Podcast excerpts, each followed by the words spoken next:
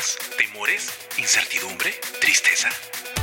En este mundo de constantes cambios, etapas y retos, más de una vez hemos querido enviar una señal de ayuda. El momento para hacer una pausa y dejar que los especialistas nos aconsejen. Señal de ayuda. Respondemos al llamado. Un programa coproducido por la Facultad de Comunicaciones y Orientación Psicológica. Hola Juan Carlos, vi tus estados. ¿Qué fue? Te he enamorado. ¿Cómo va todo? Hola Julia. Sí, estoy saliendo con Sofía hace una semana. Todo está increíble, pero no sé, a veces me da que pensar. Oh, Sofía. Sí, pues. Supe que recién ha terminado con Alberto después de tres años más o menos.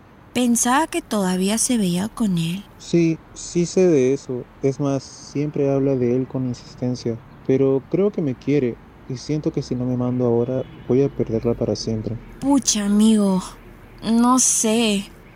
Creo que no es el tiempo. O... No sé. No vayas a salir dañado después.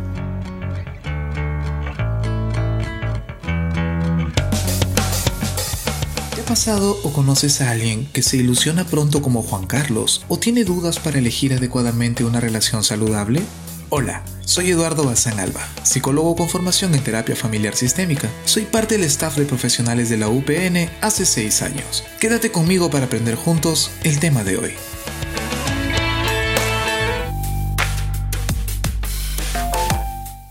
Decidir si debes iniciar una relación sentimental con alguien muchas veces nos lleva a situaciones inesperadas. La elección de una pareja debe ser algo que fluya naturalmente y se sienta como una situación cómoda. Probablemente frente a la incógnita que significa compartir nuestro tiempo con alguien, muchas veces no sabemos qué hacer.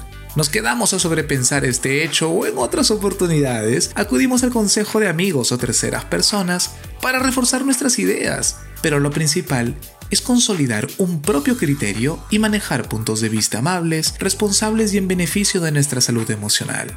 Déjame mencionarte 5 ideas importantes antes de tomar esta decisión. 1 no busques desesperadamente una pareja. El placer de la vida no se encuentra necesariamente en compartir sentimientos por alguien y con alguien. El primer amor debe ser el que encuentres en ti mismo.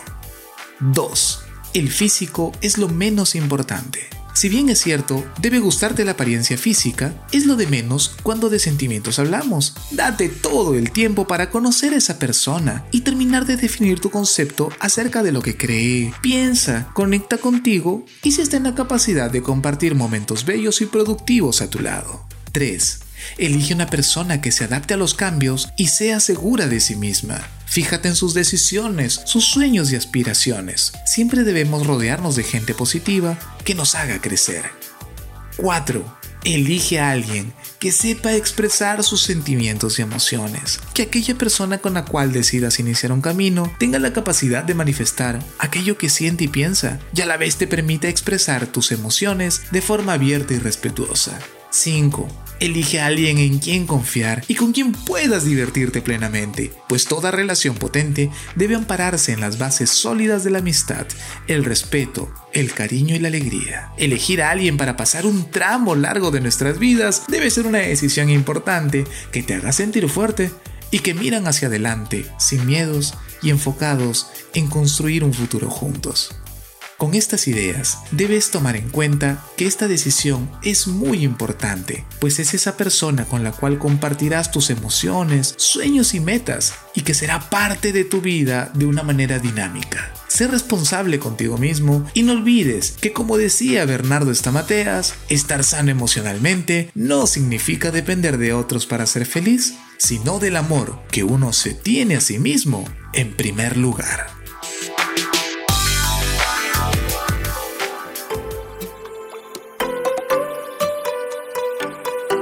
Ha sido un placer compartir contigo esta información. Nos encontraremos pronto para seguir conociendo más sobre cómo vivir una relación de pareja saludable. Además, te invito a solicitar apoyo de alguno de los especialistas del staff de orientación psicológica. Contáctanos a través de nuestro correo oficial y participa activamente de nuestros talleres de Habla Martes. En señal de ayuda, continuamos con el tema Sex Life, vida en pareja. Vida en pareja, vida en pareja, vida en pareja.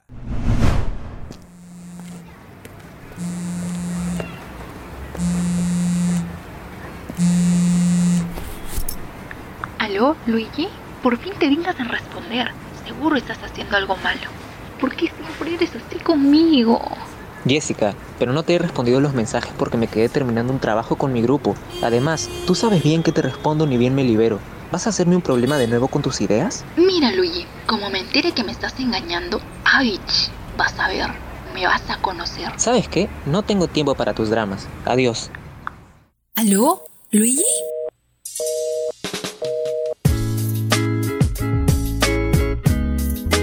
Pasado o conoces de alguien que afronta una mala comunicación en su relación, como la de Luigi y Jessica? ¿O quizás estás buscando ideas para mejorar la comunicación con tu pareja? Hola, soy Eduardo Bazán Alba, psicólogo con formación en terapia familiar sistémica. Soy parte del staff de profesionales de la UPN hace 6 años. Quédate conmigo para aprender juntos el tema de hoy.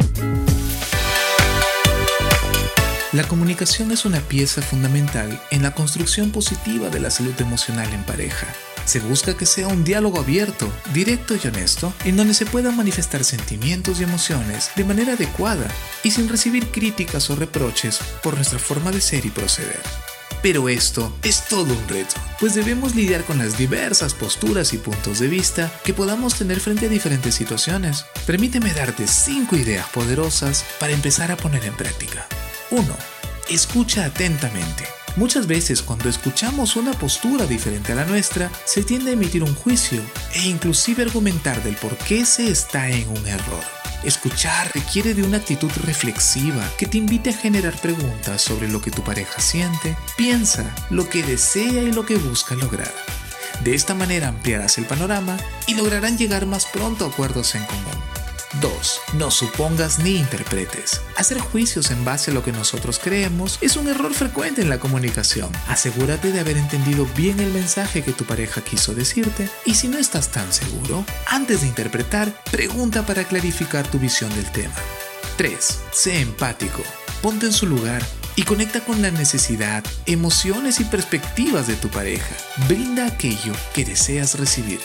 4. Identifica el momento adecuado para comunicarte. Claro, pues no es muy inteligente intentar dialogar en un momento de enojo o incomprensión. Analiza lo que deseas clarificar con tu pareja.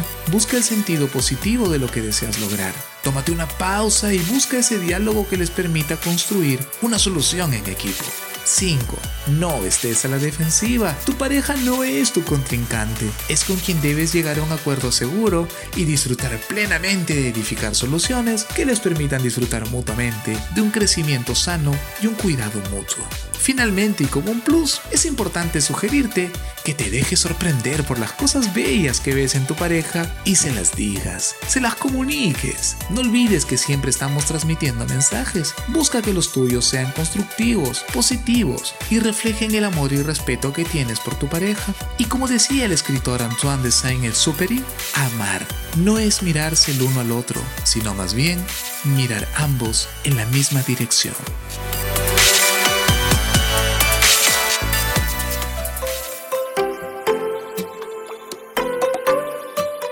Sido un placer compartir contigo esta información. Nos encontraremos pronto para seguir conociendo más acerca de mejorar nuestra comunicación en pareja.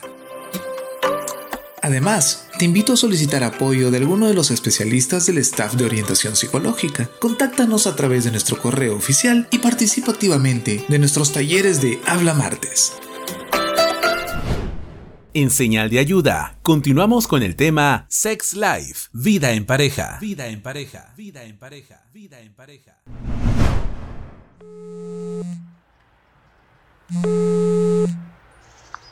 Amiga, gracias por contestarme, porque ayer me dejaste en visto. Luisa, es que fui a comer con mi amor y no te respondí porque sabes que no le caes mucho y para evitar problemas no cogí el cel.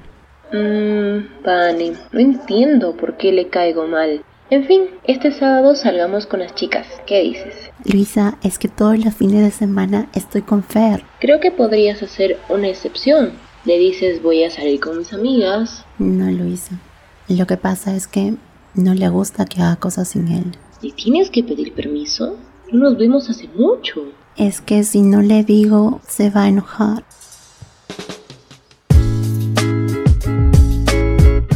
Hola, soy Helen Cajiga, psicóloga clínica y de la salud, con formación en terapia cognitivo-conductual, experiencia por más de 10 años y parte del staff de psicólogos de UPN desde hace dos años. Date el permiso de crecer, escúchame y juntos aprenderemos el tema de hoy. El apego o dependencia emocional a veces se va desarrollando en la relación de pareja sin que nos demos cuenta y muchas veces en lugar de alimentar la relación, la destruye y termina afectando a ambas personas. Identifiquemos algunas características que definen la dependencia o apego emocional. Primero, idealizar.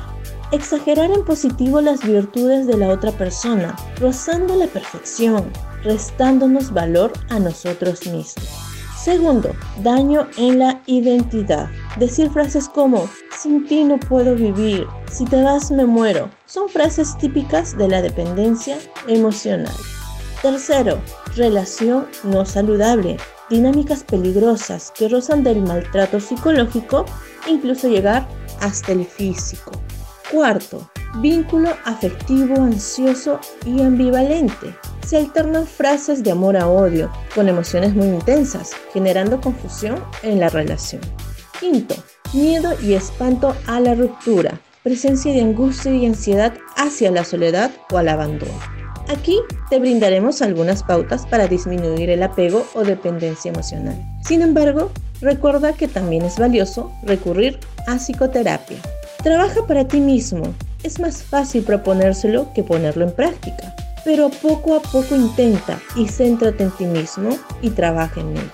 Persigue tus metas y si no tienes, créalas para dejar de ser una persona emocionalmente dependiente. Una de las claves es luchar por tu propio desarrollo personal. Si quieres, puedes. Todo es cuestión de actitud. Aprende a decir no. Aprender a ser asertivo es esencial para gozar de un equilibrio emocional y disfrutar de un mayor bienestar. Ser asertivo significa decir lo que piensas, respetando a las otras personas con las que interactúas. Ser honesto contigo mismo. Lo primero que tienes que hacer es pararte a pensar y hacer una reflexión profunda sobre lo que te está pasando. Tómate un tiempo para la autoobservación. Afrontarlo es el punto de partida para poder dar un paso al frente y acabar con la dependencia emocional. Y último, toma tus propias decisiones. En el caso de las relaciones de pareja, es importante tener tu propio espacio y hacerte responsable de tus decisiones y sus consecuencias. Recuerda, nada es más importante para tener una relación saludable que tener primero mucho amor propio. Valora tus fortalezas y virtudes y sobre todo sigue trabajando en tus oportunidades de mejora.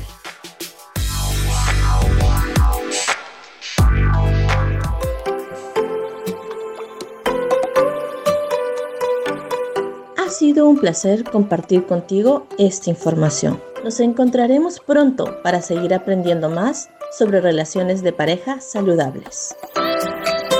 Además, te invito a solicitar apoyo de alguno de los especialistas del staff de orientación psicológica. Contáctanos a través de nuestro correo oficial y participa activamente de nuestros talleres Habla Martes. Nos vemos pronto. Termina la pausa. Aprendiste algo nuevo.